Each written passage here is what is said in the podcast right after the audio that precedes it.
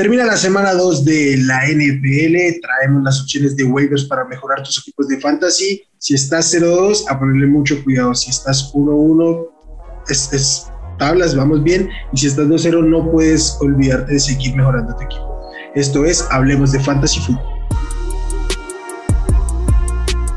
Esto es el podcast de Hablemos de Fantasy Football. Toda la información que necesitas para dominar tu liga de fantasy.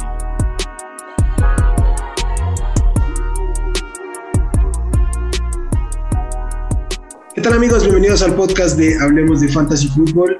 Mi nombre es Wilmar, como siempre es un gusto saludarlo. Saludo a mis compañeros. Pollo, Charlie, ¿cómo estás? ¿Cómo, están? ¿Cómo les ha ido?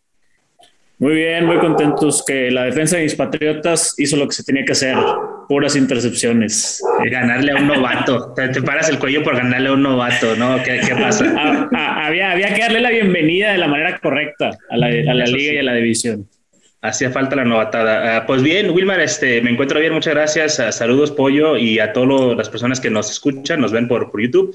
Uh, yo también feliz de que ganaron los Bears, Go Bears, qué bueno, qué bonito, no me lo esperaba, la verdad fue una agradable sorpresa para mí y pues ya, ¿no? Felices con eso. sí me lo esperaba, no, no, estaba tan pesimista con los Bears, pero también los Broncos ganaron, estamos arriba, 2-0 invictos.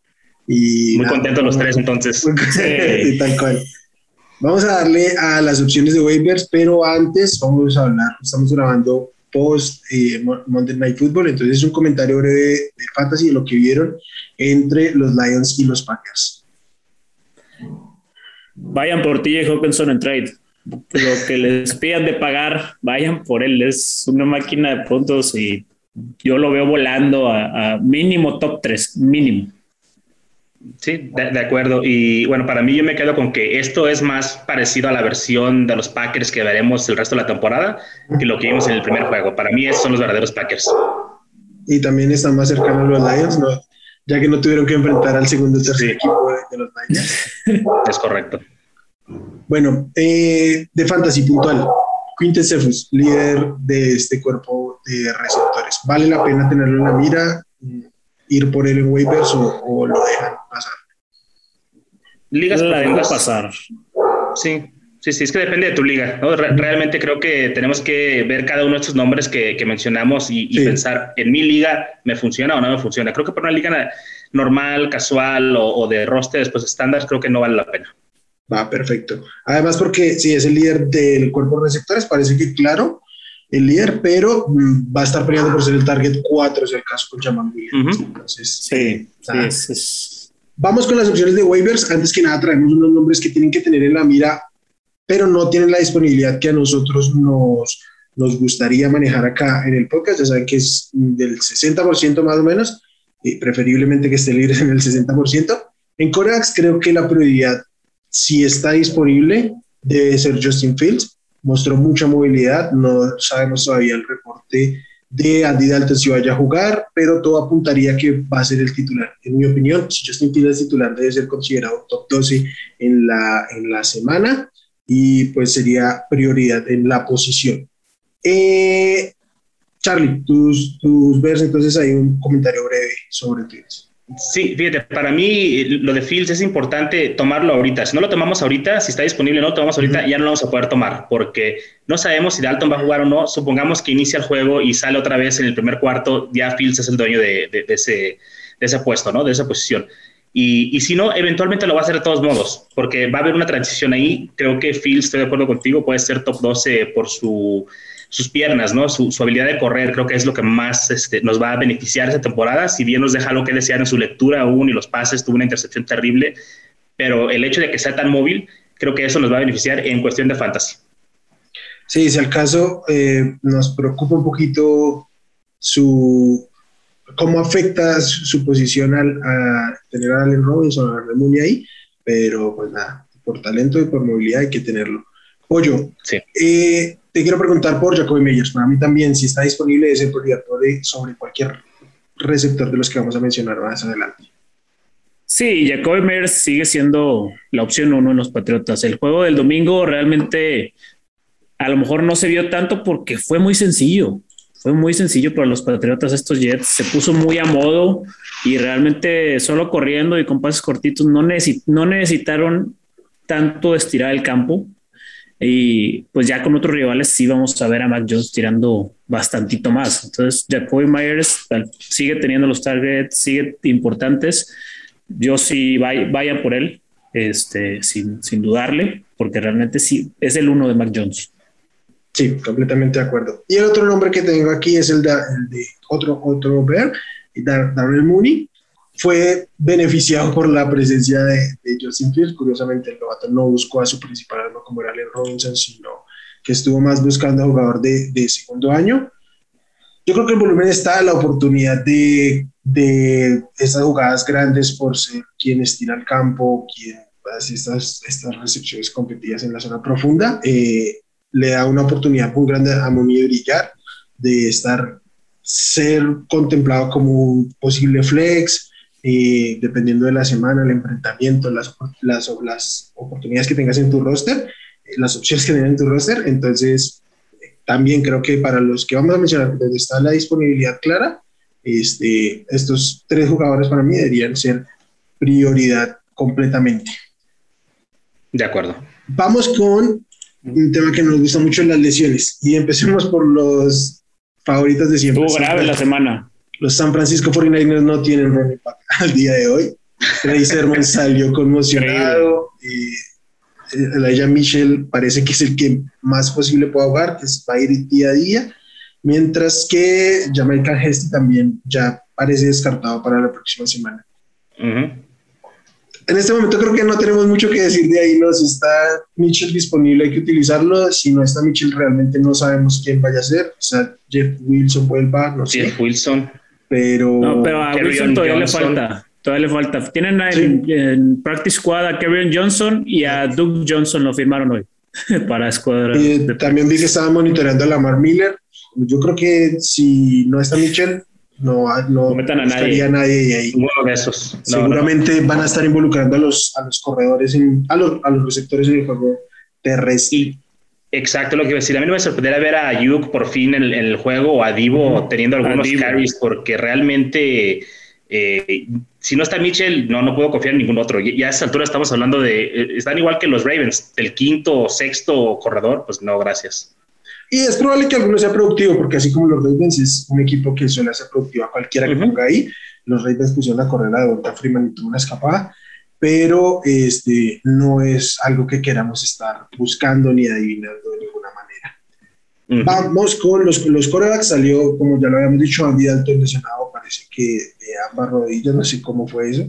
Este, la edad. Pero, parece, que, parece que libró una, una lesión muy grave, cual no parece que van a estar disponible y hay que monitorearlo. Igual Tua parece que mm, él sí va a ir día a día, se especuló que pudo ser algo más grave, pero mm, no, no parece que se vaya a perder el juego de semana 3. El que sí se va a perder el juego es Taylor, y que estaba jugando bien, pero mm, en semana corta era imposible que volviera, entonces ya definieron que el titular y, de, hecho, el coach salió a decir que al, parecer pueden ser varias semanas, no solo el jueves. Sí, sí, sí, sí. Entonces, nada de eso. Y así va a jugar Watson.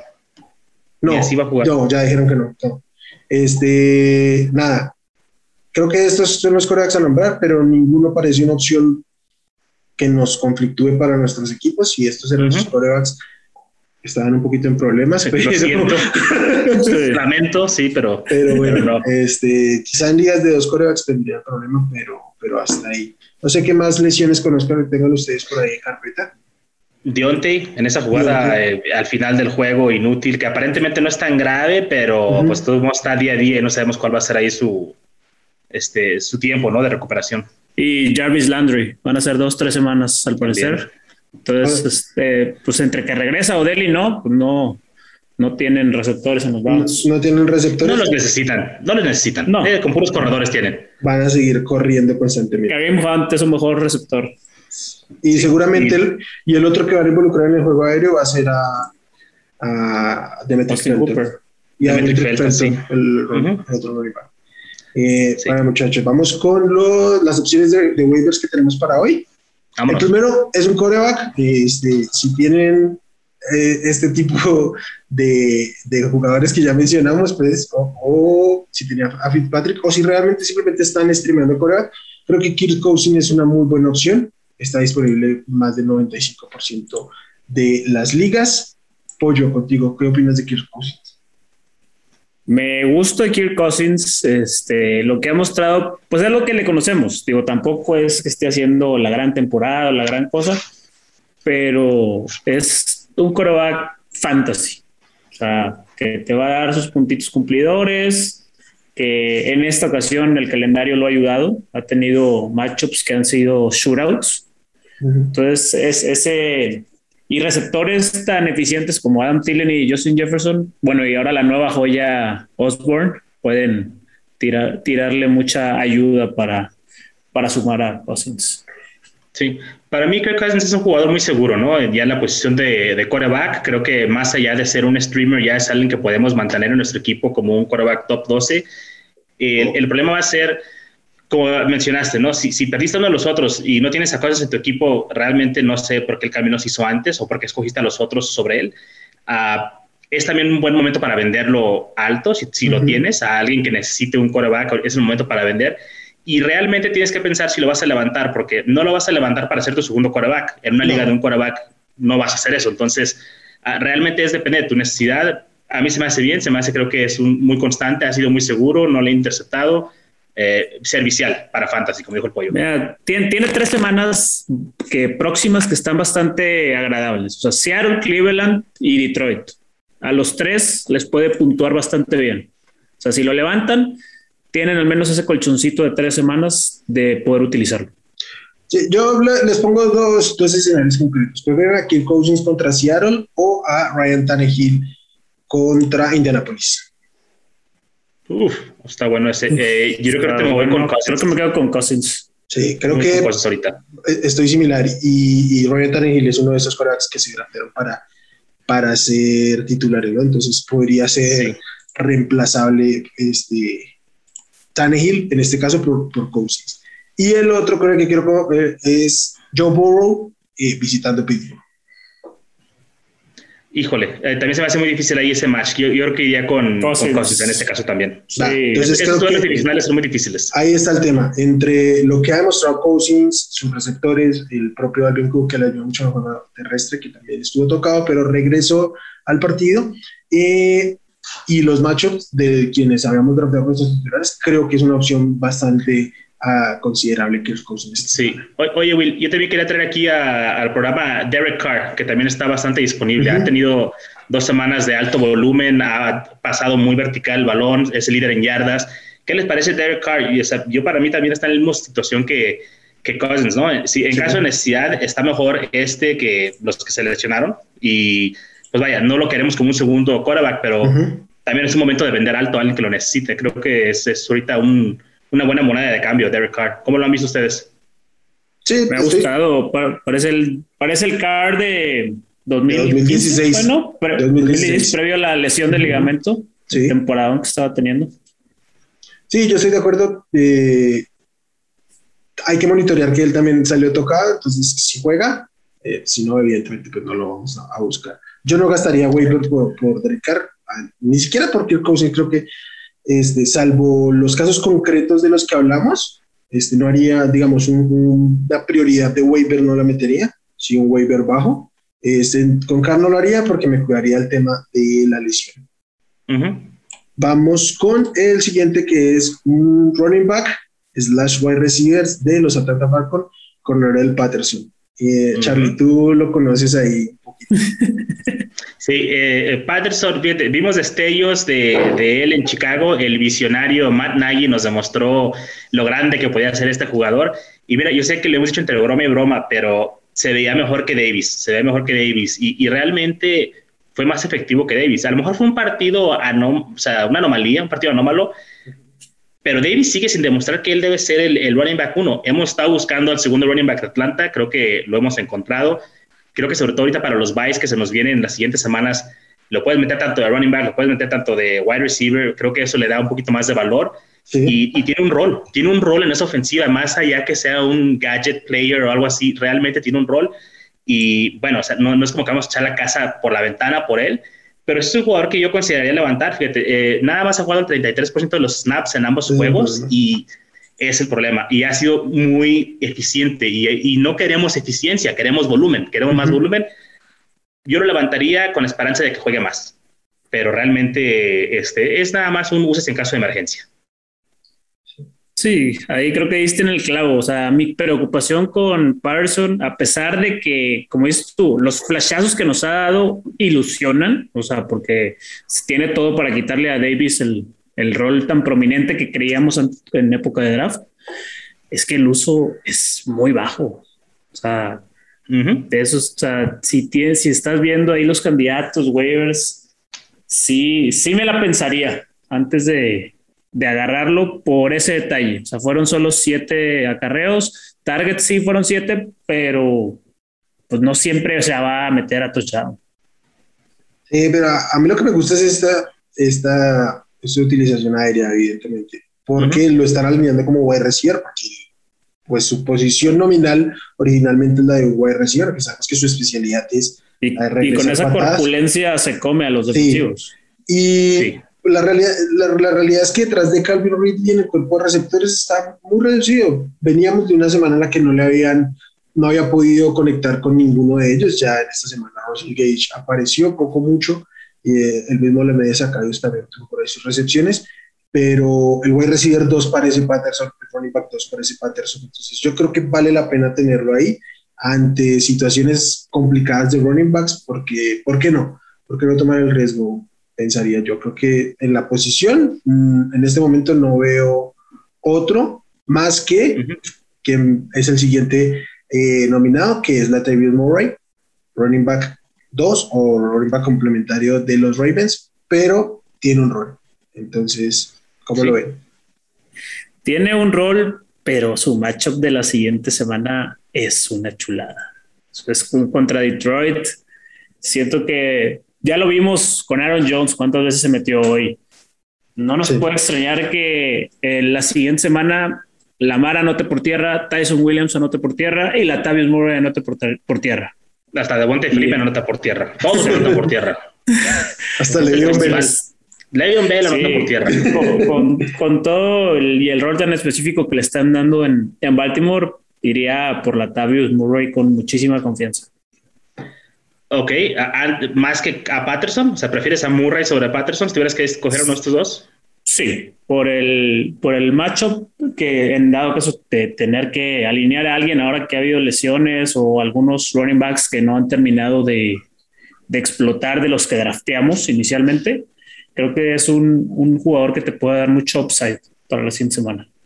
Sí, creo que esa es la palabra clave y upside, porque al igual que Patterson tiene 31 y 36% de snaps, tiene 10 acarreos en un juego, 9 acarreos en otro, entonces, y, cero targets. Entonces, es muy sí, importante. No, y son cero targets. Y, y, para mí, creo que el, upside viene en que es una llena, o sea, es uno de esos carroñeros, ¿no? De, de, de la zona de anotación, donde tú piensas que, hey, van a seguir corriendo con Tyson y sorpresa, te meten a Murray y te roba el touchdown. Eso es donde viene su upside. Entonces, sí puedo entender por qué lo quieres para el siguiente match pero si yo tuviera que escoger uno de estos dos para el resto de la temporada, iría con Patterson. Y en un caso desesperado de que necesito puntos para este juego, iría con Murray. Más probable que no te creo que Murray por tierra, pero eh, vaya, si estás en la situación donde tienes que levantar a estos dos por necesidad, estás en una situación un poquito difícil. Precaria. Sí. es la, situación, es la situación de los running backs, tampoco nos engañemos. Este, ¿Cuántos running backs puedes decir, ah, con seguridad vamos a la fija con ellos? Unos 15, 18, a lo mucho. Obviamente hay mejores opciones que estos, sí, no es que solo Y réstale, porque los, los dueños de Edward Siller no están nada contentos este año. Pero el tema, el tema para mí aquí es concreto. ¿Quién tiene oportunidad de hacerse el backfield completo, el rol principal? En una situación normal, no dependiendo de más lesiones y todo eso, entre estos dos, para mí es claro que Patterson, creo que la competencia que tiene por delante es muy distinta a la que tiene Murray. Tyson Williams se ha visto muy bien. En esa ofensiva casi cualquier, cualquier persona se ve bien, pero eh, Tyson Williams lo ha hecho muy bien. Creo que si, fue, si no tuviera tan poco volumen, si no restringieran tanto los toques, podríamos estar hablando de una opción de un James Robinson versión 2021. Sí. Eh, entonces, en ese sentido, yo veo muy, muy topado el techo de Murray y pues nada, lo, y, y el problema ahorita, bromeamos con, con Bell y, esto, pero realmente existe, eh, Freeman ya jugó y Freeman tuvo la carrera más largo en el juego pasado, entonces, ¿qué pasa si de repente Freeman es el que tiene, o sea, la mano caliente y saben que vamos con Freeman y, ya pues te jodiste ahí con, con este Murray? Entonces, sí, creo que Patterson tiene el camino más fácil a hacerse el backfield y que tenga un rol fijo, un rol seguro ahí. Sí, tal cual. Pasemos a los receptores. El primero que quiero mencionar es eh, la estrella novata de la semana, Rondal Moore. Mucha de su producción vino de, unas, de una jugada que se, que estuvo, que se rompió y que de alguna manera Murray rolando por la izquierda lo, lo encontró abierto y pues nada, pero tuvo volumen tuvo más volumen que Christian Kirk, más volumen que, que Green, además la oportunidad de las jugadas grandes, las yardas after catch, a mí me gusta, creo que no es alineable hoy por hoy, pero creo que para tenerlo ahí eh, para semanas de bye y esperando que siga incrementando ese rol, dado que es novato, ya subieron sus snaps, subieron sus targets, como es normal en los novatos, no es que cada semana vaya a estar subiendo, pero la progresión debe ser eso. Entonces, para mí, eh, prioridad uno o dos de, de los receptores para esta semana. De acuerdo. Y estar una ofensiva que es explosiva, ¿no? Es una ofensiva que en cualquier momento te hace la jugada larga. Él tiene la habilidad de hacer la jugada larga. Y con las jugadas rotas son más comunes en, Cardinals, ¿no? Porque Murray te extiende la jugada, corre para un lado, corre para el otro y pum, el pase largo. Rondell Moore es excelente para esto. Subieron sus snaps, como bien mencionaste, del 29% al 40%. Creo que tuvo que siete targets en el pasado juego. Ocho va, a 8 y 7 recepciones. Entonces va subiendo y es lo que queremos ver. Son las tendencias que queremos ver. Hay que monitorear cómo sigue esta tendencia. Eventualmente va a llegar a una meseta, pero queremos ver que siga progresando. No queremos que baje los siguientes dos juegos. Para mí también es la prioridad uno o dos, eh, dependiendo de la necesidad. Y vaya, me encanta Rondell Moore. Desde el proceso de draft me gustó mucho y ahorita le tengo total y plena confianza para tenerlo en mi banca y más adelante poder utilizarlo. ¿no? Hay otro receptor que vamos a hablar más adelante que también para mí es un stash que hay que guardarlos desde ahorita. Sí, por ejemplo, su match de este fin de semana es contra Jacksonville. Acabamos de ver a Cortland Sutton meterle 159 yardas a, a, los Jaguars. Entonces, puede haber algunas jugadas grandes ahí con Moore.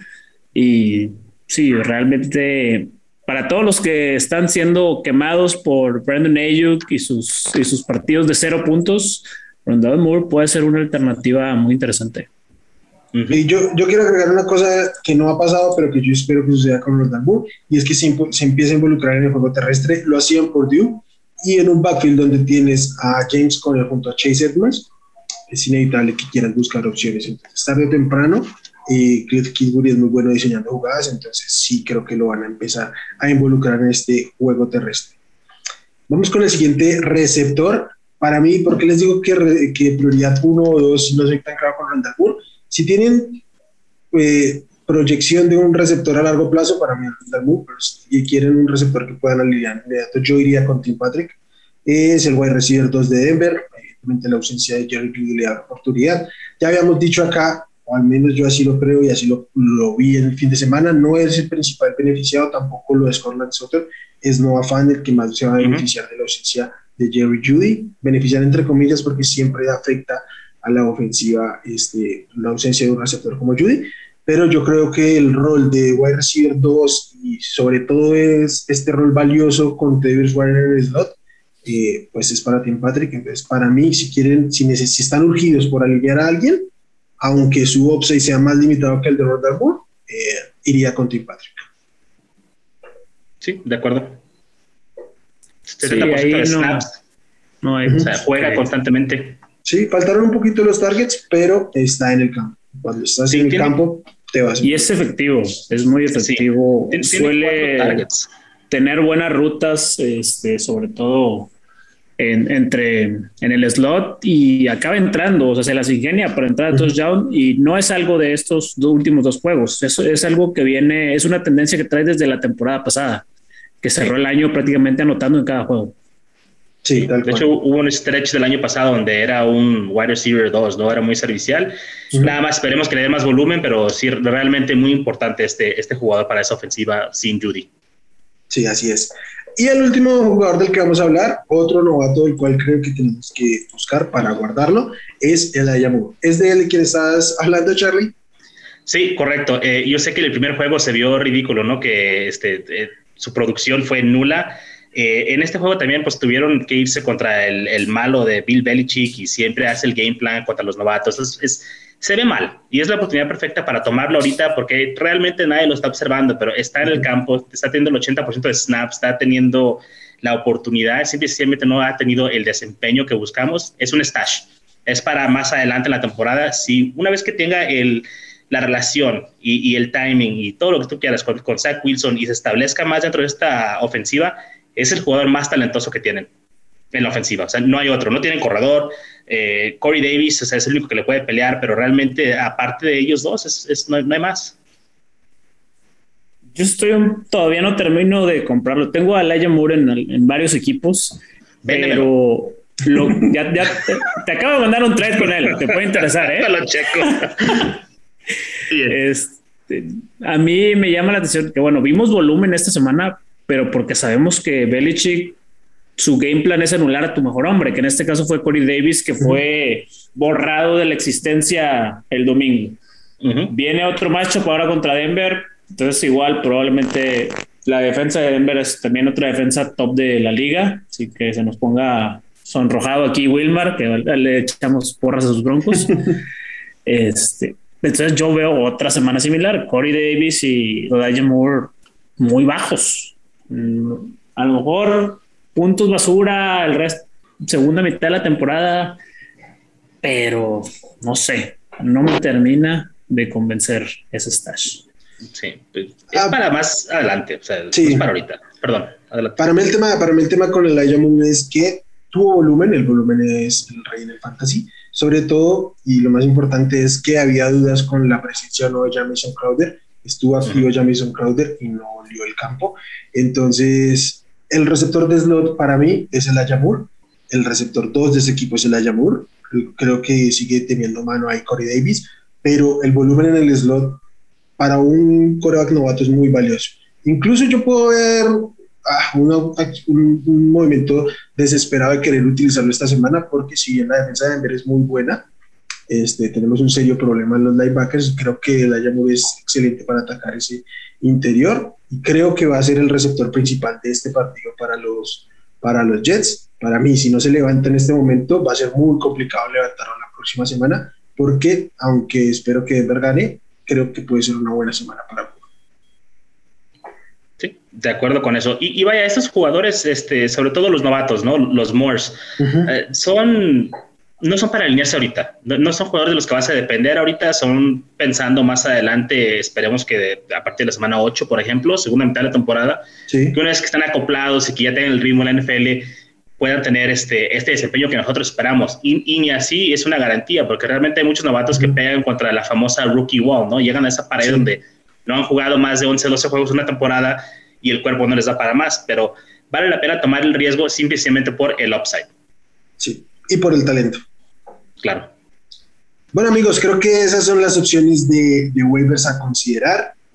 Eh, espero que puedan conseguir todos los jugadores que busquen. No se vuelvan locos tampoco, ninguno de esos jugadores es para botar la casa por la ventana. Si juegan, por favor, botar todo, todo su capital. Traten de manejarlo.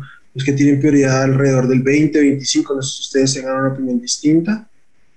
Eh, pero no, no sobrepagar ya pasó con el Aya Mitchell, donde pues, que lo estuvieron levantando por el 80, 90% del FAP. Yo en la liga lo vi que sí. levantaron por el 100%. Entonces, sí, tal cual. Entonces, sí.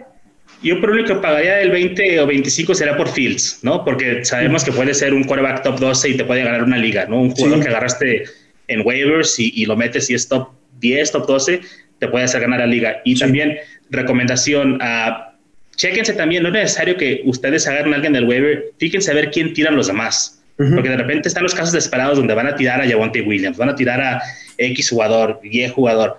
Espérense a ver quién tiran, si no ustedes no tienen a quién levantar, y luego vayan por esos jugadores. Así es. Sí, además que los waivers del viernes suelen ser un poquito menos concurridos que los del miércoles. Ajá. Entonces, uh -huh. está, está más distraída la, la banda en las ligas. Así es. Así es. Nada, amigos, un gusto hablar de Fantasy Football con ustedes, como siempre. Un placer que nos regalen su tiempo, nos escuchen, nos vean, eh, según sea la plataforma donde, donde nos encuentren. Si nos siguen aquí en YouTube, aquí en la, en la casilla de comentarios pueden dejarnos todas sus opiniones. Suscríbanse, activen las notificaciones. Si nos escuchan en versión audio, búsquenos en, Twitter como arroba Hablemos Fantasy para que nos dejen sus comentarios también ahí, o en Facebook como Hablemos de Fantasy Fútbol, también en las plataformas de audio. Suscríbanse y activen las notificaciones para que sepan cuando nuestro contenido esté arriba.